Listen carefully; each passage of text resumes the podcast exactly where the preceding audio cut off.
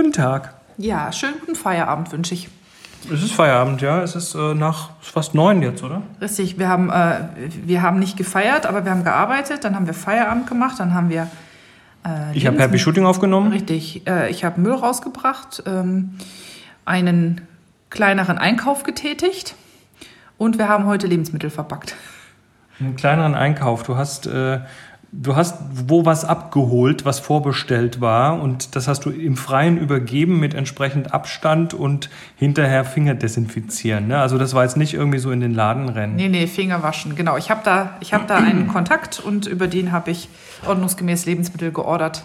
Genau. Aber im Freien übergeben, genau. Mhm, weil wir, wir haben immer noch unser relativ starres Regime, einmal die Woche einkaufen. Und das äh, machen wir auch so.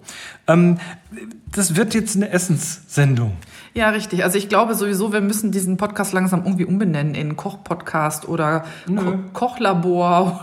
Oder Im Moment ist es halt essenslastig. Fermentierstube. Monis Fermentierstube, das wäre ein super Name für den Podcast.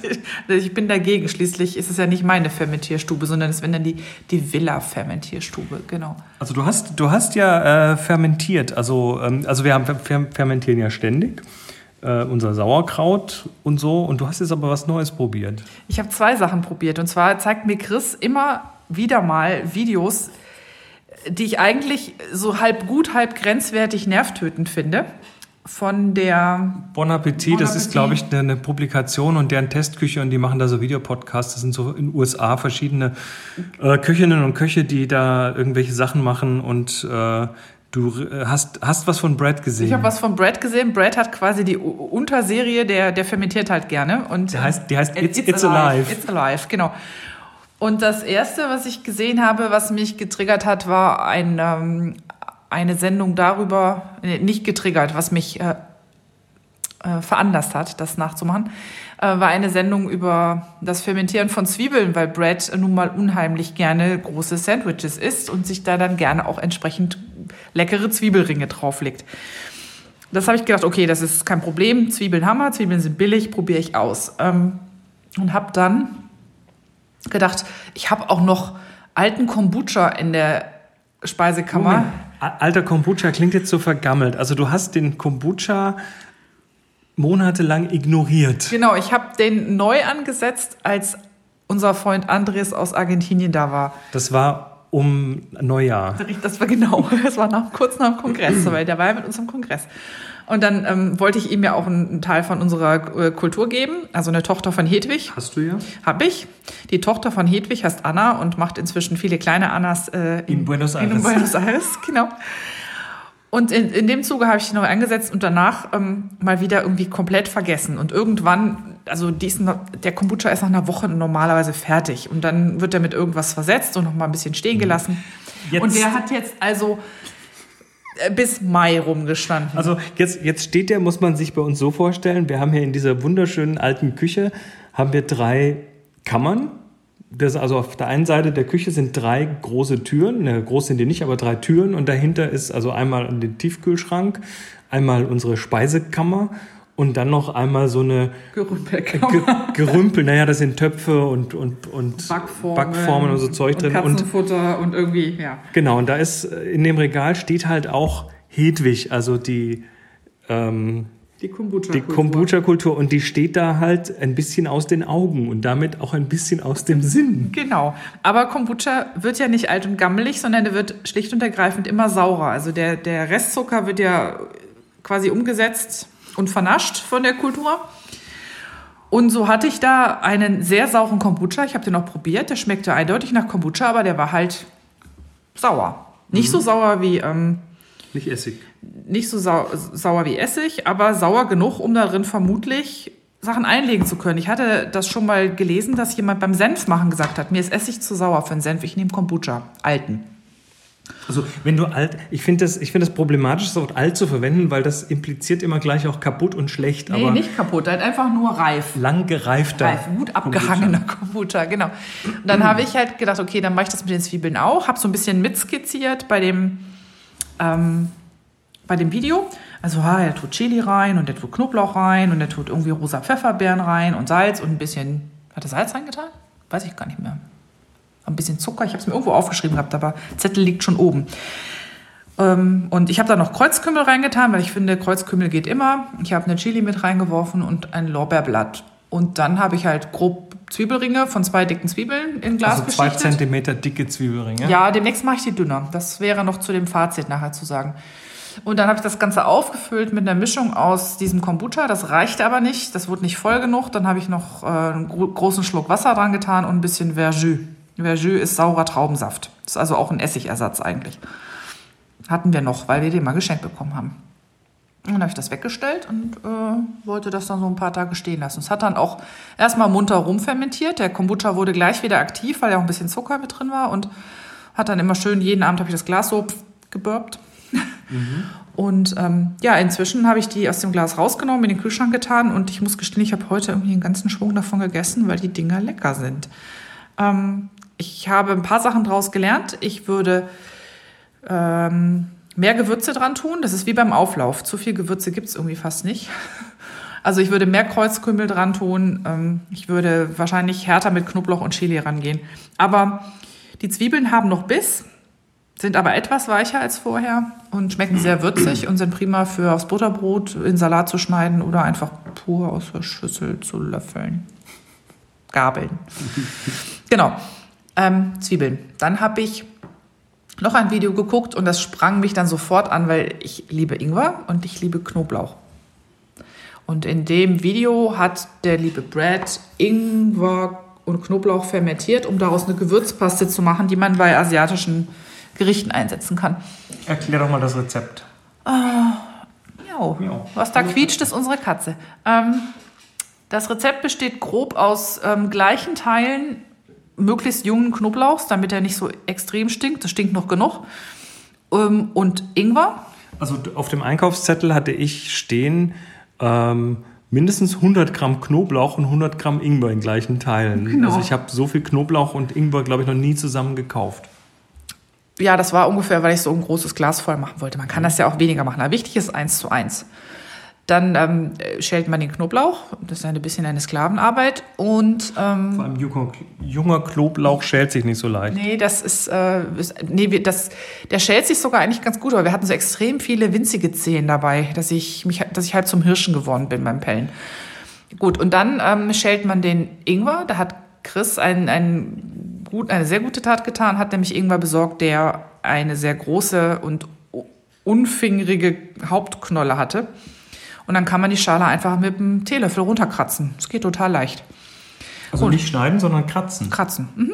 So die, die Knolle so zwischen so in die Faust nehmen und dann an dem Stück, was rausschaut, immer so mit dem Löffel entlang schaben. Geht total gut. Dann schneidet man den in, in Stücke, nicht zu klein jetzt. Ähm, was habe ich mit? Das kommt dann, also das habe ich in einen Vakuumbeutel gepackt und später vakuumiert. Man kann es auch einfach in Glas tun. Und dazu kommen was habe ich genommen? 1,5 Gewichtsprozent Salz, ein bisschen Zucker, in unserem Fall so einen gestrichenen Esslöffel Rohrzucker, damit die Fermentierung schneller in Schwung kommt. Und auch noch ein Lorbeerblatt, weil haben wir frisch im Garten, kann man ja mal reinmachen. Und dann habe ich das Ganze ein bisschen verknetet und dann zugeschweißt und vakuumiert. Also in einen Beutel, nicht in ein Glas, sondern in einem, äh, so, so einen Vakuumbeutel. Wir haben so ein Vakuummaschinchen. Äh, und dann war das erstmal, wie das halt so ist, wenn man sowas vakuumiert, erstmal so ein kompakter Klotz Klumpen. quasi, genau. so ein genau. Klotz. Und ähm, aber schon nach sehr kurzer Zeit, also halbe Stunde, Stunde, kam die Flüssigkeit aus dem Ingwer und dem Knoblauch raus und schon wurde der Klotz ziemlich weich. Und äh, man konnte am Abend schon merken, dass da auch schon Gasbildung war und am nächsten Tag hat er das schon so ein Kissen ausgebildet. Ein kleines zwar, aber ein Kissen. Und da schwante mir schon so, äh, dass ich das vielleicht nicht schaffen würde, das länger zu fermentieren als Brad. Also Brad hatte das eine Woche gehalten, hat das wohl, glaube ich, auch zwischendurch in den Kühlschrank getan. Und ich dachte so, eigentlich muss es zwei Wochen gehen. Ähm, war aber völlig klar, würde nichts werden. Und ich habe dann nach weniger als einer Woche, also ich hatte es Dienstag angesetzt, ich habe es gestern ähm, ab, abgebrochen. Nach wie vielen Tagen? Ja, nach sechs. weil auch zu sehen war, dass die Fermentation zum Erliegen gekommen war. Also da wäre nicht mehr viel gekommen. Aber das Kissen war dann schon am Schluss so, so 10, 15 Zentimeter dick. Ne? Also prall war es nicht, aber, aber, war aber schon ordentlich. Man konnte nicht mehr einfach so durchgreifen und beide mit den Fingern ähm, oben und unten zusammenbringen. Das hätte nicht mehr geklappt. Was auch interessant war, dass der Knoblauch sich anfing, türkisfarben zu färben. Grün. Ja, so türkisgrün war das. Und das äh, habe ich erst so sehr argwöhnisch angeguckt und dann habe ich Google angeschmissen und habe dann äh, Fermented Garlic Turns und ich wollte grün eintippen, aber das kam dann schon von Google. Also das war offensichtlich ganz normal. Habe ich eine deutsche oder englische Quelle gefunden. Das liegt daran, dass äh, in dem Knoblauch auch Schwefel ähm, Verbindung. Verbindungen drin sind und äh, die färben, färben sich dann halt im Fermentationsprozess. Das ist nicht schlimm. Das ist auch absolut essbar. Braucht man nur dran riechen, um zu merken, dass das nicht gammelig ist. Und ähm, es zeigt auch, dass wohl diese, diese milchsaure Gärung sich da im richtigen Bereich eingepegelt hat. Das ist also eigentlich eher ein gutes Zeichen, wenn das klappt. So zumindest die beiden Quellen, die ich gefunden habe. Ähm, ja, ich habe das dann aufgemacht gestern und mir schlug ein, eine Knoblauchwolke sondersgleichen entgegen. Es war der Hammer, wie das hier gerochen hat. Diese Ingwer-Knoblauch-Mischung, ähm, die eine Woche, fast eine Woche fermentiert hat, ist aber lecker, unglaublich lecker. Ja, ja, also die erstmal erstmal riecht die nur nach Knoblauch und dann habe ich das Ganze in den, in den Saft habe ich abgegossen und habe ich das Ganze in so einen Food Processor Aufsatz von unserer Küchenmaschine geworfen und dann mit Olivenöl püriert. Und sobald die Messer das anfangen aufzuschneiden, kommt dieser Ingwergeruch dazu. Also da legt sich so eine ganz starke zitronige Note über diesen Knoblauch. Und das ist total, also wenn man das probiert, das ist scharf. Ne? Ingwerschärfe und Knoblauchschärfe, das zwiebelt ganz ordentlich. Das ist so ein bisschen wie Wasabi in der Nase. Also da wird einem, da kann einem schon mal die Nase laufen. Ähm, aber es ist geschmacklich sehr, sehr lecker und sehr interessant. Ich habe das dann gestern noch zum Testen mal mit ein bisschen Sojasauce verrührt und rohe Champignons reingestippt. Das war schon ziemlich gut. Und heute Abend, während Chris Happy Shooting aufgenommen hat, habe ich mir eine Gemüsepfanne gemacht und habe mir da so einen, naja, sehr hoch gehäuften Teelöffel von dem Zeug dran getan. Also mehr schon ein kleiner Esslöffel, glaube ich. Ein bisschen Sojasauce dran und ja, perfekte Würzung. Da braucht man nicht viel mehr machen. Würzpaste. Richtig gut. Wirklich richtig gut. Also wenn das Zeug leer ist, dann mache ich das nochmal. Das, äh, ich weiß auch nicht, warum ich mir dachte, dass das wahrscheinlich cool ist, aber es war so. Ja. Gut, wir, wir machen mal einen Link zu Brads Video mit in die Shownotes, dass wir das, äh, damit ihr das nachlesen Vor allem auch könnt. so geil ist, dass man der Fermentation quasi zugucken kann in dem Vakuumbeutel. Ich meine, im Glas ist es ökologisch sinnvoller, weil weniger Plastikeinsatz. Aber dabei ist irgendwie geil, man sieht so, oh, da passiert was und jetzt bläht es sich auf. Und ähm, jeder von uns hat da immer wieder, wenn er dran vorbeigekommen ist, so auf diesem Kissen rumgedatzt, um mal zu gucken, was da passiert. War Tja. wirklich cool.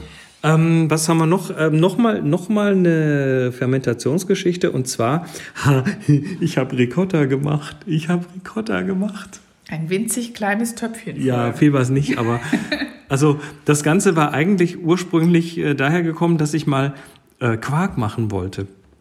Und Qu- Quark ist ja eigentlich eine Art Frischkäse, aber ähm, es wird quasi Milch angesäuert, dann wird Milch noch mit ein bisschen Lab versetzt, wird bei einer entsprechenden Temperatur gehalten und dann irgendwann sackt quasi die Molke raus und dann tut man das Ganze noch in so ein äh, in so eine Mullbinde, Cheesecloth irgendwie und dann lässt man es abtropfen und dann hat man quasi Quark.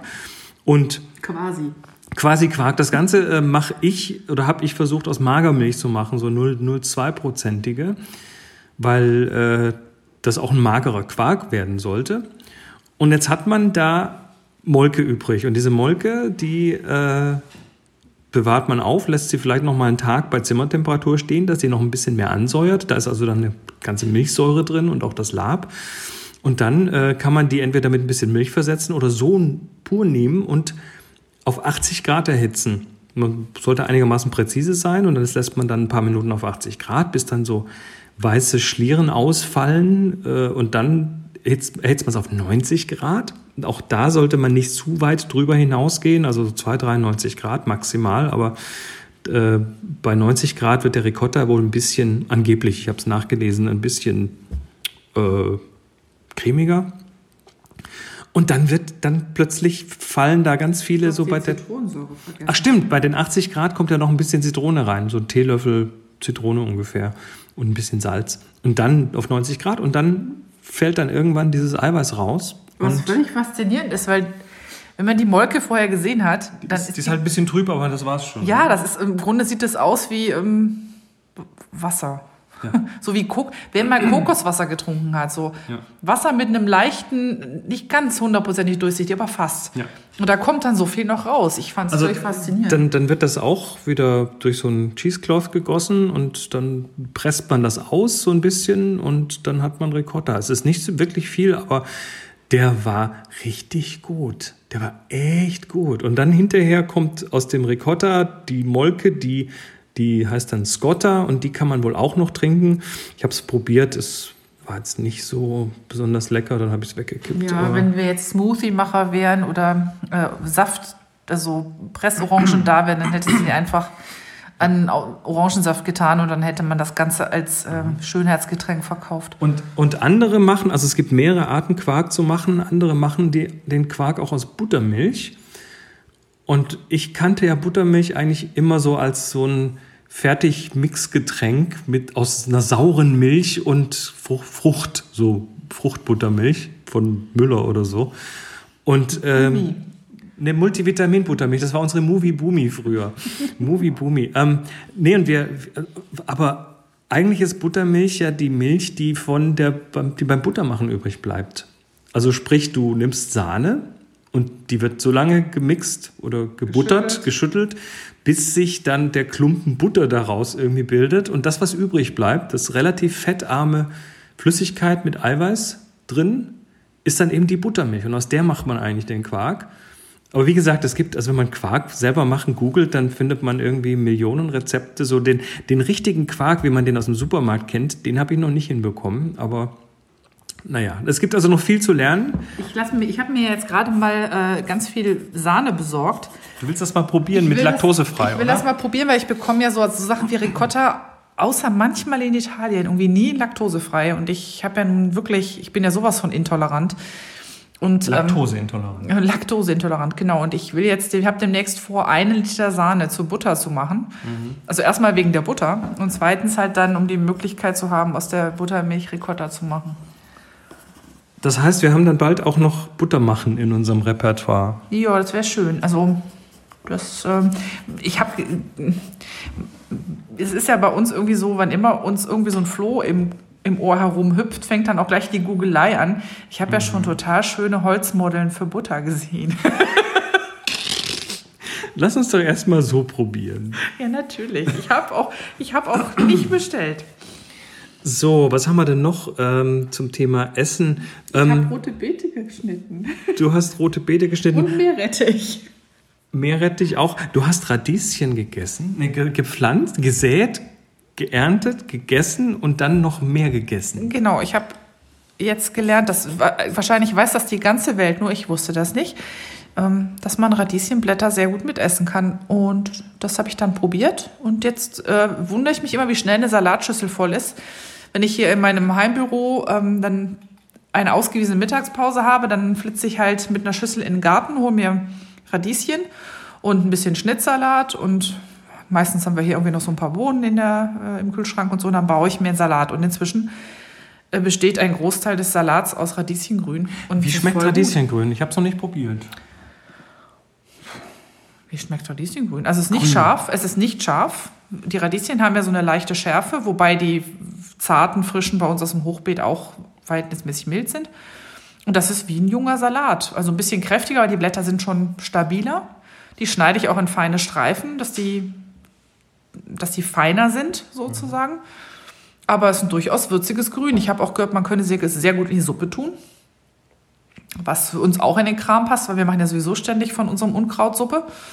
Und ähm, ja, also ich habe jetzt eigentlich quasi immer so das Grün von drei ordentlichen Radieschen in meinem Salat mit drin. Das, dann brauche ich nicht mehr viel anderes. Das ist dann schon ziemlich cool. Ja. Und der, der Kompost wird auch noch geschont. Klasse. Welcher Kompost denn? Stimmt. Ähm, was haben wir noch? Ja, Tomaten, Tomaten. Genau, wir haben unseren Tomatenkindergarten in eine Tomatenvorschule verwandelt. Das, äh, Chris hat ja letztes Jahr ähm, mal so ein bisschen rumrecherchiert, nachdem unsere erste Tomatenzucht so ganz okay war. Festgestellt, die könnte besser werden, wenn sie wärmere Füße hätten.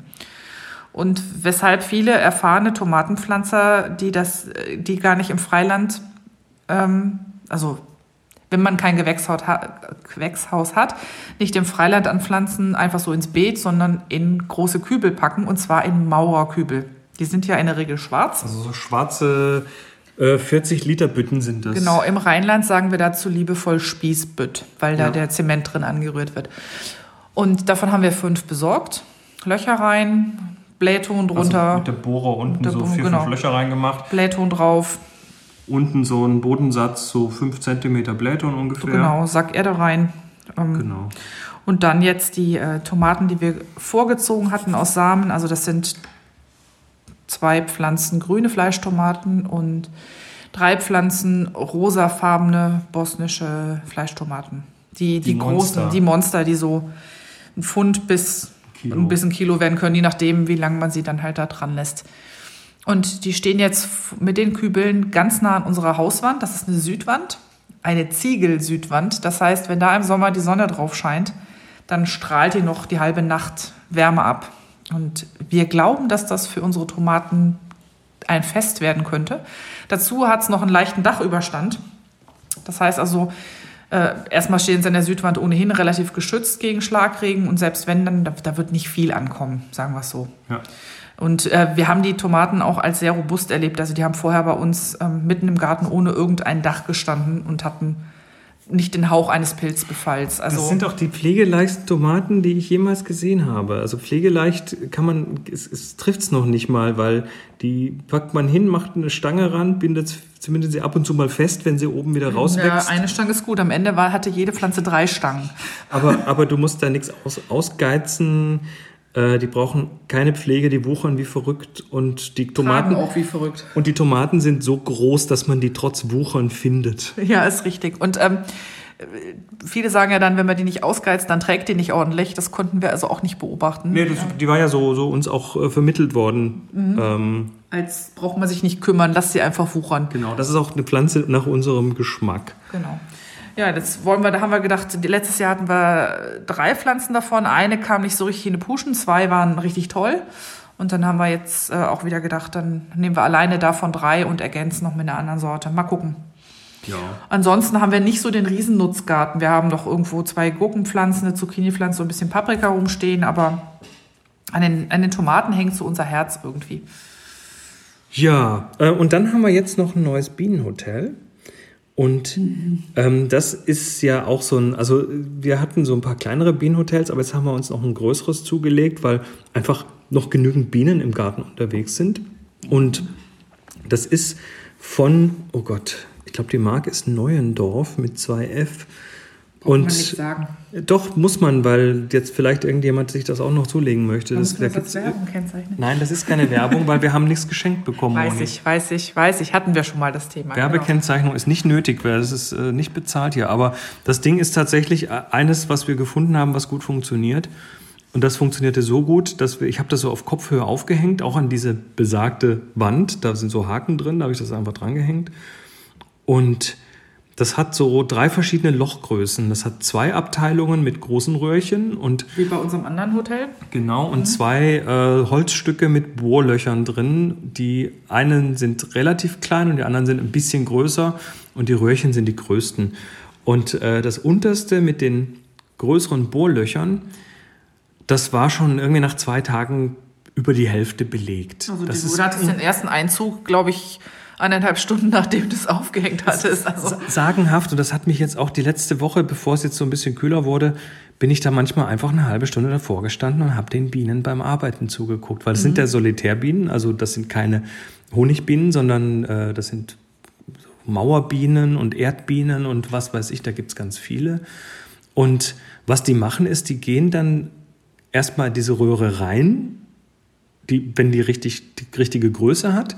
Und dann wird die quasi, werden so Kammern gemacht. Also von hinten nach vorne wird die gefüllt ähm, mit, mit Futter und einem Ei. Das heißt, die Biene geht vorwärts rein und macht, dass alles gut wird. Und dann kommt sie raus, dreht sich rum und geht dann mit dem Hinterkörper zuerst wieder rein und legt dann innen das Ei ab. Wahrscheinlich liegt dann da auch schon irgendwie ein bisschen Pollen und sowas, was halt so Larven fressen. Dann fliegt sie weg, kommt wieder mit Baumaterial, geht wieder vorwärts rein und macht eine Wand aus wahrscheinlich Spucke und Erde oder so. Und äh, so macht die das wieder und wieder und wieder, bis dann in dieser Röhre hintereinander wahrscheinlich so fünf bis acht Bieneneier äh, sind, die dann darin zu Larven äh, anwachsen. Man sieht dann also vorne einfach nur noch, wie dieses Loch mit Erde dann zugekleistert ist oder was immer das auch genau sein mag. Das sind keine Bienenexperten, aber es ist faszinierend. Und dann irgendwann schlüpfen die. Ne? Dann knabbern die Bienenlarven, wenn die dann schlüpfen, knabbern die sich da raus und dann sind diese Löcher wieder offen und dann kommen die nächsten. Ja, vor allen Dingen habe ich bisher immer gedacht, dass das quasi so über eine Saison wäre, das äh, einmauern und rausgehen. Mhm. Aber bei unseren anderen, die an derselben Wand hängen, haben wir halt äh, sehr früh im Frühjahr schon gesehen, dass die neuen Mieter eingezogen sind und das rechte davon war komplett voll belegt. Und ist jetzt schon wieder fast und leer. Ist schon wieder zur Hälfte, mindestens zur Hälfte, zu zwei Drittel leer. Das heißt, die sind alle schon wieder raus und das äh, verstehe ich irgendwie gar nicht.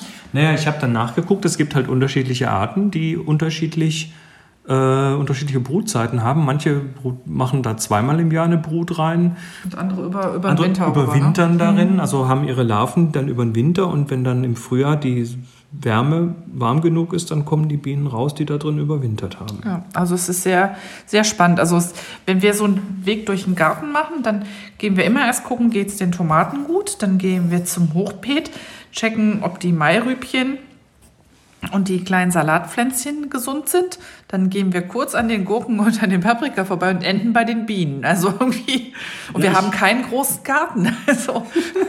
Ich habe dann vor ein paar Tagen sogar von den, von den Bienen ein kleines Video gemacht. Ähm, so fünf Minuten Bienen beim, beim an Anflug reinkrabbeln und wieder rauskrabbeln zuschauen. Wer sich das angucken möchte, ich mache da auch noch einen äh, Link in die Show Notes. Ja, ist wirklich witzig. Tja. Ja, das sind die Bienen. Und dann ja, ähm, wir, wir hatten ja auf der Liste noch eines und äh, da steht Hedwig-Vermittlung. Du hast ja eine wachsende Hedwig, die immer mehr wird. Richtig, genau. Also Hedwig, unsere Kombucha-Kultur, unser SCOBY, was so viel heißt wie Symbiotic Culture of Bacteria and Yeast, glaube ich. Ne? Genau, ja. Bakterien-Hefemischung. Ja. Genau. Und ähm, die, die ist hyperaktiv, die gute. Ich habe also jetzt neulich nachdem ich sie so lange habe rumgammeln lassen, ähm, habe ich ein ganz großes Stück, weil ich bekam die schlicht und ergreifend fast nicht mehr aus dem Glas raus. Also ich musste wirklich mit, mit so einem Greifer und Pfoten und roher Gewalt das Ding aus dem Glas manövrieren, habe ich erstmal ein ganz großes Stück von diesem Kuchen, was auch nicht so hübsch aussah, habe ich einfach weggeworfen. Und ähm, dann habe ich gedacht, okay, der Rest, der sieht jetzt ganz passabel aus, tust den wieder ins Glas, machst du weiter. Äh, innerhalb von einer Woche hat sie wieder eine zusätzliche Schicht gemacht und zwar in dem Fall tatsächlich irgendwie fast fünf Millimeter. Also wenn es so weit, dann habe ich wieder jetzt ein bisschen was, was nicht so hübsch war. Äh, diesmal in unsere Brennnesseljauche getan. Mal gucken, was sie da tut. Ähm, also wenn irgendjemand tatsächlich Kombucha mal probieren möchte, das wird nicht lange dauern, bis ich wieder was habe, was ich vermitteln kann. Ich gebe euch auch ein Rezept dazu äh, und ein bisschen Starterflüssigkeit und ein Stück von Hedwig. Ihr dürft ihr dann einen Namen geben. Müsst ihr mir dann aber sagen. Und dann äh, schweiße ich das ein und äh, es in die Post. Also ähm, wer sich als erster meldet, äh, kriegt, kriegt Hedwig. Kriegt den, nächste, den nächsten Hedwig-Überschuss. Ganz, ganz genau. Ja. Und dann werde ich beim nächsten Mal erzählen, ob meine rote Beete Meerrettich-Fermentation was geworden ist. Ich bin da noch nicht sicher. Die, die, die Meuchelfermentation. Wo was, du ist da, was ist da drin? Ach nee, ah, genau, da, das, das Foto, was kürzlich auf Twitter gelandet ist mit dem Messer und den vielen roten Blutflecken, das war natürlich rote Beete. Also ich mhm. lebe noch, Moni lebt auch noch. Genau. Und äh, in diesem Sinne sagen wir jetzt einfach mal Tschüss und äh, ja, vielleicht wird es auch mal wieder weniger Essen hier, aber momentan ist das Thema sehr zentral. Ja, also wer damit äh, ein Thema hat, ähm, der muss, glaube ich, in der nächsten Zeit ein bisschen von diesem Podcast Abstand nehmen. Ich wünsche euch auf jeden Fall was. Macht's gut. Tschüss.